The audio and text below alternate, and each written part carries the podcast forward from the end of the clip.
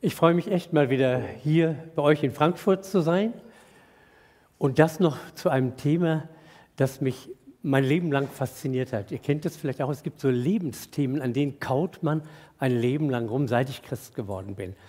Zum einen, weil sich an keiner Stelle das Geheimnis Gottes so verbirgt und zeigt gleichzeitig wie beim Heiligen Geist.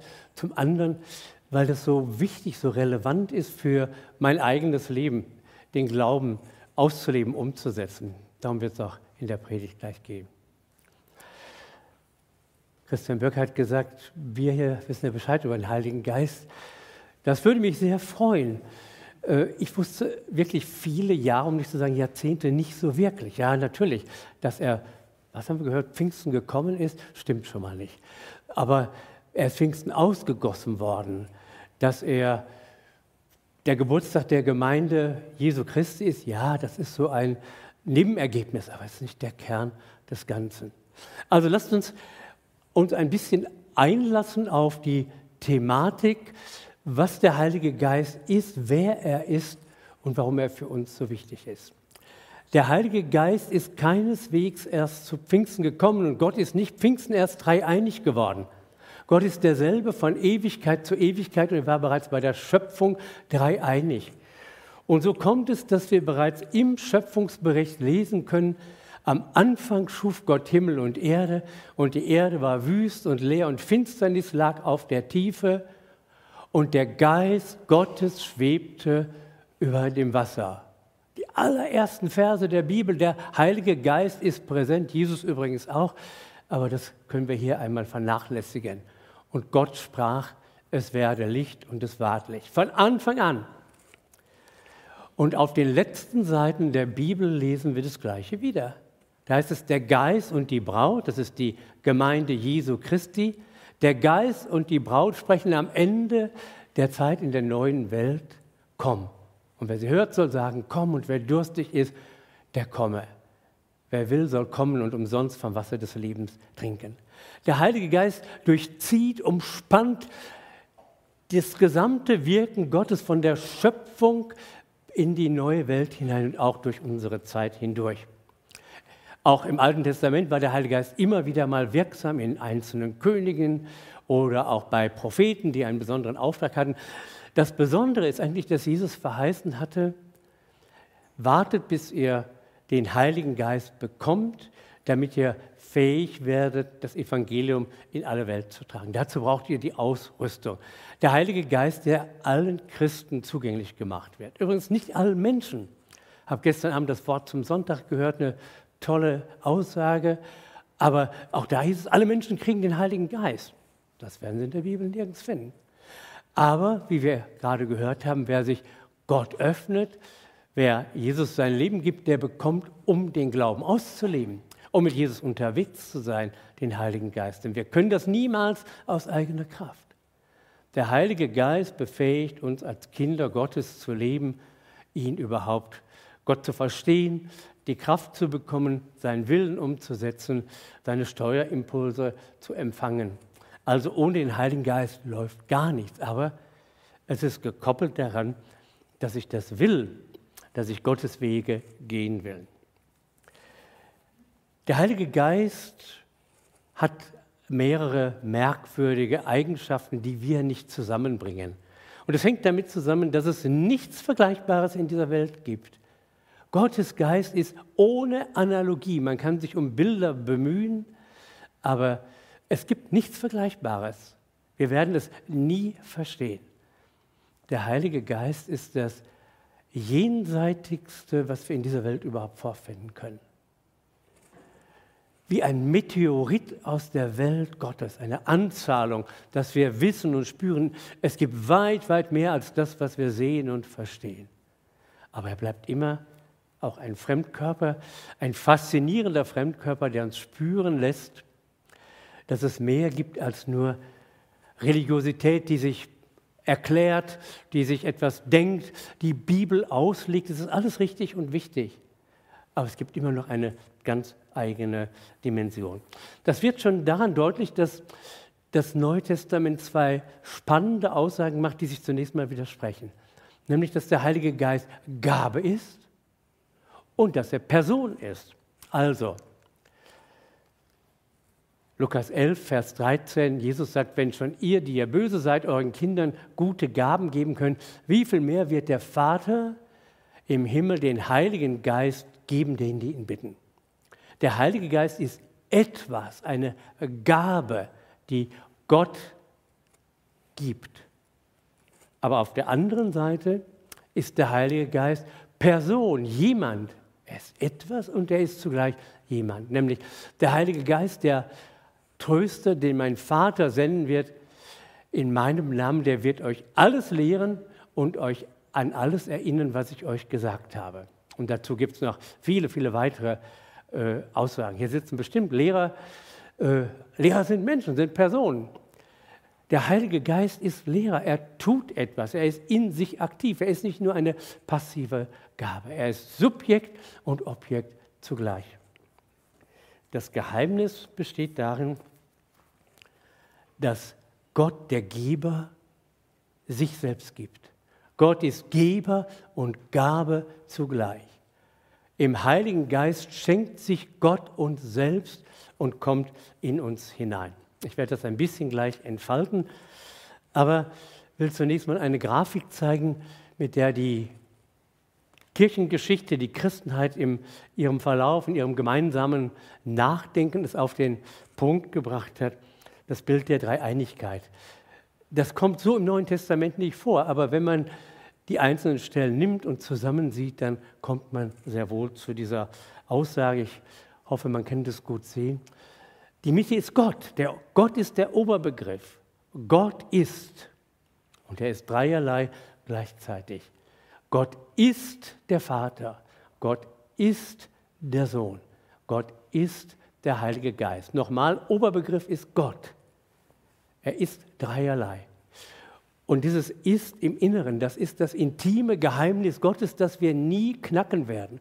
Wie Gott ist, wer Gott ist, was ihn im Innersten bewegt, das Geheimnis Gottes werden wir nicht lüften.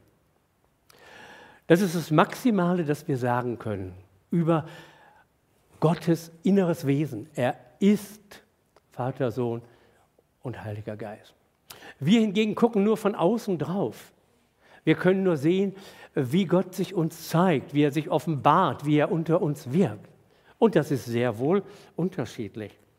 Also als Vater zeigt er sich anders denn als Sohn. Und als Sohn wiederum erleben wir ihn anders als als Heiligen Geist. Und auch der Vater zeigt sich anders als der Heilige Geist. Die Außenseite ist unterschiedlich, von Vater, Sohn und Heiliger Geist, das, was wir erleben und sehen können, im Inneren ist Gott eins. Das muss reichen. Dazu müsste man noch viele Wochen nachdenken und Bibelstellen nachschlagen. Aber das können wir hier natürlich nicht tun. Wichtig ist für uns, dass tatsächlich Gott in uns wohnt. Also, Jesus antwortete und sprach, Wer mich liebt, der wird mein Wort halten und mein Vater wird ihn lieben und wir, Jesus und ich, Jesus und der Vater, wir werden zu ihm kommen und Wohnung bei ihm nehmen. Ja, wer mag das verstehen?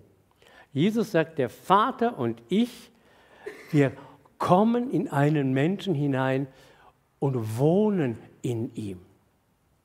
Die Gestalt, in der Gott dazu in der Lage ist, ist der Heilige Geist. Diese Gestalt hat Gott gewählt, um uns ganz nahe zu kommen. Dafür gibt es auch andere Formulierungen. In Christus sein.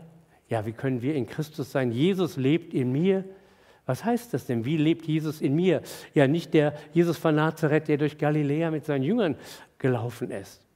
Aber in der Gestalt des Heiligen Geistes ist das möglich. Und das, nichts Geringeres als das, macht das Wesen des christlichen Glaubens aus. Das ist das Neue am neuen Leben. Neues Leben bedeutet nicht, dass wir uns jetzt mehr Mühe geben, uns ein bisschen anders verhalten, zusammenreißen, die Bibel ernst nehmen und versuchen, das Stück für Stück umzusetzen. Das Neue am neuen Leben ist, dass Gottes Geist in einen Menschen hineinkommt, wie wir es hier lesen und an anderen Stellen nachlesen können, in uns hineinkommt. Und damit sieht alles anders aus. Eine völlig andere Basis zum Leben und erst recht zum Glauben. Jesus sagt, das ist so gravierend, dass man von neuer Geburt, von Wiedergeburt sprechen muss. Nikodemus versteht das nicht, als Jesus mit ihm darüber spricht, wie soll das geschehen? Aber das ist der Kern. Der Heilige Geist kommt in einen Menschen hinein und damit muss ich alles von Null auf nochmal neu besehen und berechnen und habe eine ganz andere Möglichkeit zu leben, zu handeln und erst recht zu glauben. Das Neue am neuen Leben ist der Heilige Geist. Und ich sage es noch einmal, Christsein geht gar nicht ohne den Heiligen Geist. Was geht, ist anständiges Leben, ist Moral, ist Kulturchristentum. Ja, sowas geht alles. Sich Mühe zu geben, anständiger Kerl zu sein. Aber dass Gott in uns und durch uns wirkt, dass wir das Jenseits Gottes erleben und aus seiner Kraft heraus hier, im, hier und heute leben können, das ist außerirdisch. Das haben wir nicht aus uns selbst, sondern das kommt von Gott, vom Heiligen Geist. Also ich fasse es mal zusammen. Gott als der Vater erschafft den Menschen. Und jeder Mensch ist Gottes Geschöpf und das ist enorm wichtig. Das macht die Würde des Menschen aus. Wir sind Gottes Geschöpfe. Gott steht dem Menschen gegenüber und sagt, das ist mein Geschöpf. Und es ist sehr gut. Als Sohn kommt er unter die Menschen, unter die Jünger, er ist mitten unter ihnen, öffnet ihnen die Augen und erschließt ihnen den Zugang zum Reich Gottes. Aber der Hammer ist Pfingsten. Da kommt Jesus in die Jünger hinein, ist nicht nur bei ihnen, sondern in ihnen drin. Die Jünger waren verzweifelt, sie haben gedacht, jetzt ist Jesus weg. Das Gegenteil war der Fall. So nah war er ihnen noch nie wie Pfingsten. So nah war er noch nie, als sie unterwegs waren viel tiefer, als das je möglich war vorher. Also man muss das sehen, Gott in Gestalt des Vaters und des Sohnes und des Heiligen Geistes ist immer in Beziehung mit uns, aber durchaus unterschiedlich. Und das Intimste, was wir von Gott und mit Gott erleben können, ist, dass sein Heiliger Geist uns berührt und in uns wirkt. Wir zoomen das jetzt eine Stufe ran. Es gibt nämlich eine Stelle, über die ich immer gestolpert bin. Und oft ist es so, dass die Stolperstellen der Schlüssel sind, so der Spalt, wo man die Felsplatte weghebeln muss, um in das Geheimnis heranzukommen. Und diese Stelle ist Römer 8, Vers 14 oder 16. Der Geist Gottes bezeugt unserem Geist, dass wir Gottes Kinder sind. Ist doch komisch, oder? Der Geist Gottes bezeugt unserem Geist, dass wir Gottes Kinder sind. Unserem Verstand aber keineswegs. Es geht nicht um Verstand. Der neutestamentliche Text macht deutlich, es geht beides mal um Pneuma. Um was völlig anderes als den Verstand, den Nus. Der Geist Gottes bezeugt unserem Geist, dass wir Gottes Kinder sind. Das heißt, der Heilige Geist hat in sich das Geheimnis, dass er außerhalb von uns ist, bei Gott ist, Teil Gottes ist und gleichzeitig in uns ist. Man muss sich das vorstellen wie Stecker und Buchse, wie Schloss und Schlüssel, so wirkt das ineinander. Und wenn man nachforscht in der Bibel, entdeckt man, dass das ganz, ganz tief angelegt ist im Wesen des Menschen. Also Schöpfungsbericht nochmal. Da machte Gott der Herr den Menschen aus Erde vom Acker und blies ihm den Odem des Lebens in seine Nase. Und so ward der Mensch eine lebendige Seele. In neueren Übersetzungen heißt es ein, ein lebendiges Wesen, aber eigentlich steht da eine lebendige Seele. Und hier haben wir die drei Faktoren, die uns Menschen ausmachen. Der Mensch hat einen irdischen Körper, den wir alle mehr oder weniger fröhlich heute Morgen hierher geschleppt haben und hier platziert haben. Aber als dieser irdische Leib fertig war, hat Gott ihm seinen Atem, ein Stück seines eigenen Wesens eingeblasen.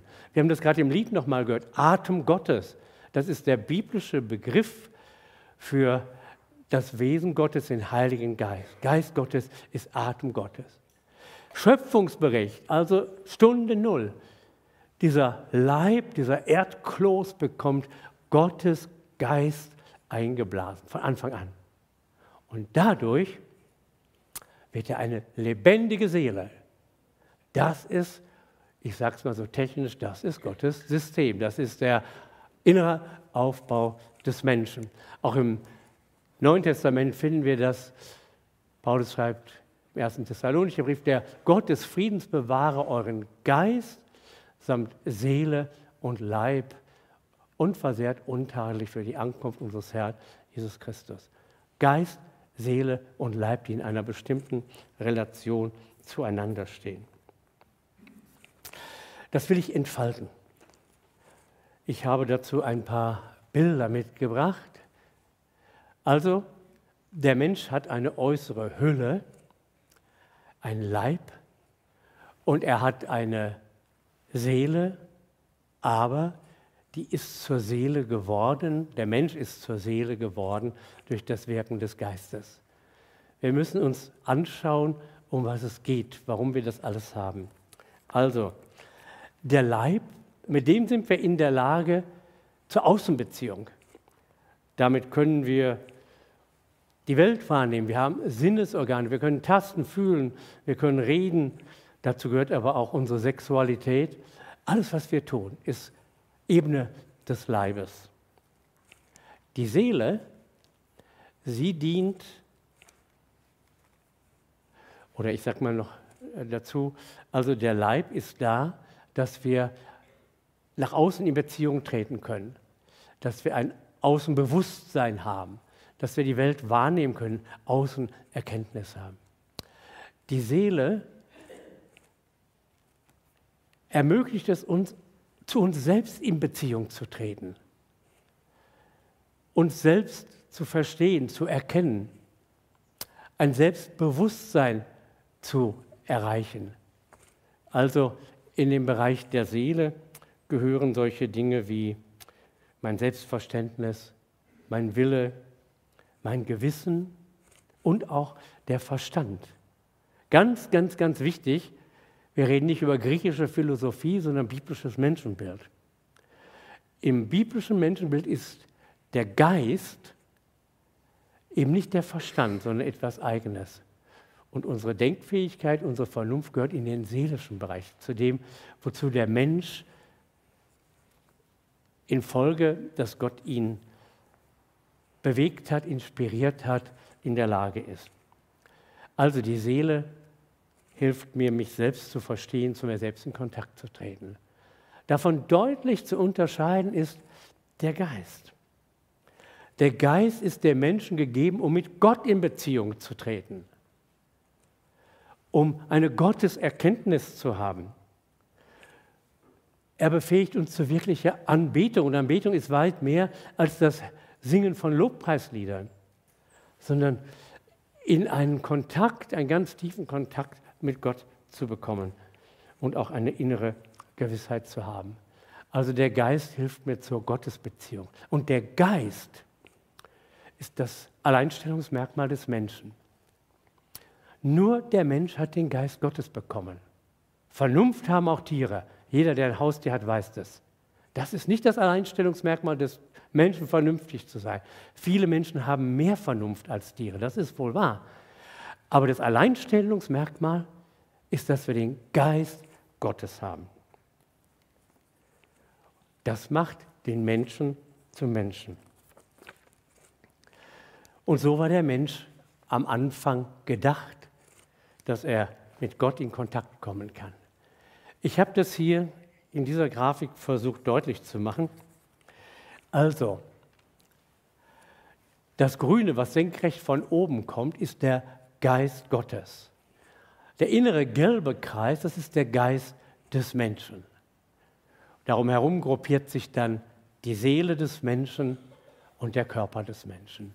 Das ist im Modell der Entwurf Gottes. Gottes Geist gibt Impulse unserem Geist, den Gott uns eingehaucht hat bei der Schöpfung, zumindest jetzt mal im Idealmodell. Und das strömt dann hindurch und prägt unser Selbstverständnis, gibt uns eine Seele, gibt uns Charakter, gibt uns ein Selbstbewusstsein und das bestimmt unser Tun. Das ist das Idealbild, wie Gott uns geschaffen hat.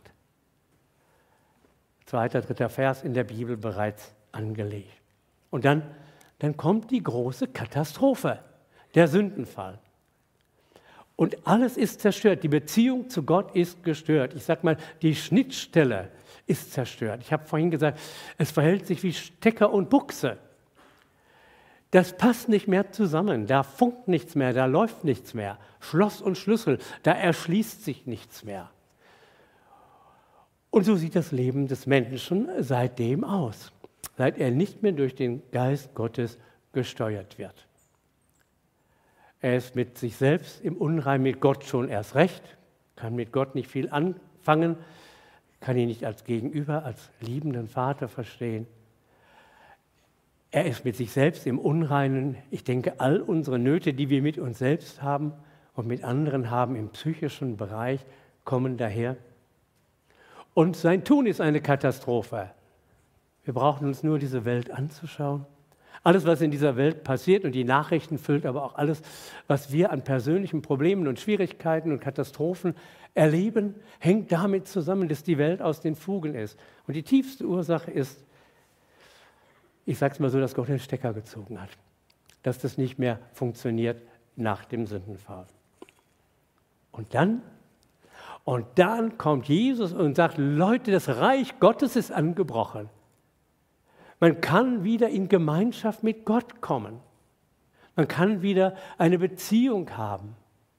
Und das wird dann hinterher konkret, dass Gott den Heiligen Geist wieder allen gibt, die ihn darum bitten. Aber das macht das Reich Gottes aus. Nicht, dass wir mit ein paar Bibelparolen durchs Leben gehen und die Welt verändern, sondern dass wir von innen gesteuert werden, weil Gott in uns regiert. Deswegen erleben wir Reich Gottes und wo es möglich ist, gestalten wir Reich Gottes. Also Gott hat wieder einen Neuanfang gemacht. Ja, der Anfang ist gemacht. Jesus sagt, das Reich Gottes hat begonnen und trotzdem beten wir im Vater unser und sollen das tun, dein Reich komme. Ja, da ist noch so viel Land einzunehmen. Und trotzdem, es hat begonnen. Es gibt wieder Impulse des Heiligen Geistes und unser Geist in uns, den Gott in uns implementiert hat, nimmt wieder Dinge auf. Und dadurch ändert sich Leben und ich sage mal, nur dadurch ändert sich Leben. Ich habe hier verschiedene Situationen aufgemalt, also Situation A, da passiert noch gar nichts, da ist jemand wieder in den Einflussbereich Gottes gekommen. Aber Situation B, da erlebt man erste Dinge mit Gott, da wächst ein Verständnis für Gott, da betet man und kommt in die Nähe zu Gott. Und das führt dann C dazu, dass sich Bereiche meines Inneren, meiner Psyche, meiner Seele heilen. Geistliche Heilung findet statt, seelische Gesundheit. Und nie einfach auf Knopfdruck bin ich wieder im paradiesischen Zustand. Aber es fängt was an, ich merke, da rumort was. Gott arbeitet an mir. Und dann Phase D, da merke ich, dass sich in meinem faktischen Verhalten etwas verändert hat. Guck dir das an. Was ist mit dieser Frau, mit diesem Mann passiert? Der verhält sich ganz anders. Der ist ja gar nicht mehr der Egoist, der nur um seinen eigenen Vorteil kämpft. Der hat einen Blick für andere der hat einen Blick für Verantwortung. Da ist etwas gewachsen. Nicht, weil er sich entschlossen hat, jetzt ein anderer zu sein, sondern weil Gott ihn berührt hat, weil in seiner Seele etwas gesund wird und in der Lage, er in die Lage versetzt wird, andere zu lieben. Das muss er erstmal können. Das wird man, man wird ja kein Mensch der Liebe durch Beschluss. Ich will jetzt auch ein Mensch der Liebe sein. Hat noch keiner hingekriegt. Und dann ändert sich unser Tun. Das ist ein Modell, das sieht bei jedem von uns anders aus. Aber ich möchte, dass wir das System verstehen, die Logik dahinter. Und ich sage mal, Gottes Wirken ist immer noch ganz anders. Ich habe jetzt hier nicht äh, gezeigt, wie, wie Gottes Handeln funktioniert, aber man kann es sich daran deutlich machen. Das ist ein Bild. Und was das Bild auch deutlich macht, wir werden hier in dieser Welt damit nicht fertig. Es wird niemand erleben, der sagt, so, jetzt bin ich wieder im paradiesischen Zustand. Im Gegenteil, wir sehnen uns danach, dass die Vollendung kommt, dass wir verändert werden, dass wir einen neuen Leib haben, ohne Leid, ohne Tränen und auch ohne unsere Charakterschwächen, dass das endlich kommt. Aber wir erleben genug, dass wir mit Gott unterwegs sind. Das lässt meinen Glauben lebendig sein. Nicht die Bibelstellen, die ich im Kopf habe, sondern die Impulse, die Trigger Gottes, der mich anrührt und ich merke, da passiert was. Er ist da. Das ist nicht nur Ideologie, ist nicht nur ein theoretisches Konstrukt. Der lebendige Gott ist unterwegs. Das macht den Glauben spannend, glaubwürdig und ich denke auch attraktiv.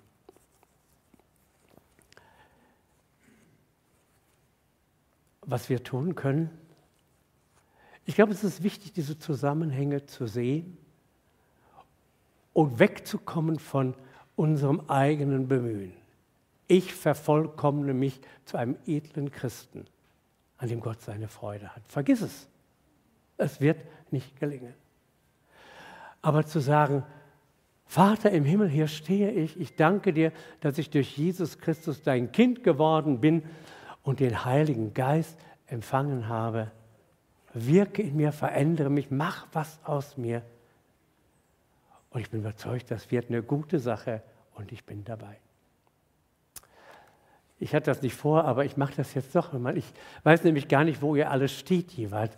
Deswegen will ich zum Schluss noch mal sagen, wie das denn passiert, Wiedergeburt, wie man neu geboren wird und den Heiligen Geist empfängt. Ist vieles sozusagen, aber ich bringe es mal auf drei Punkte.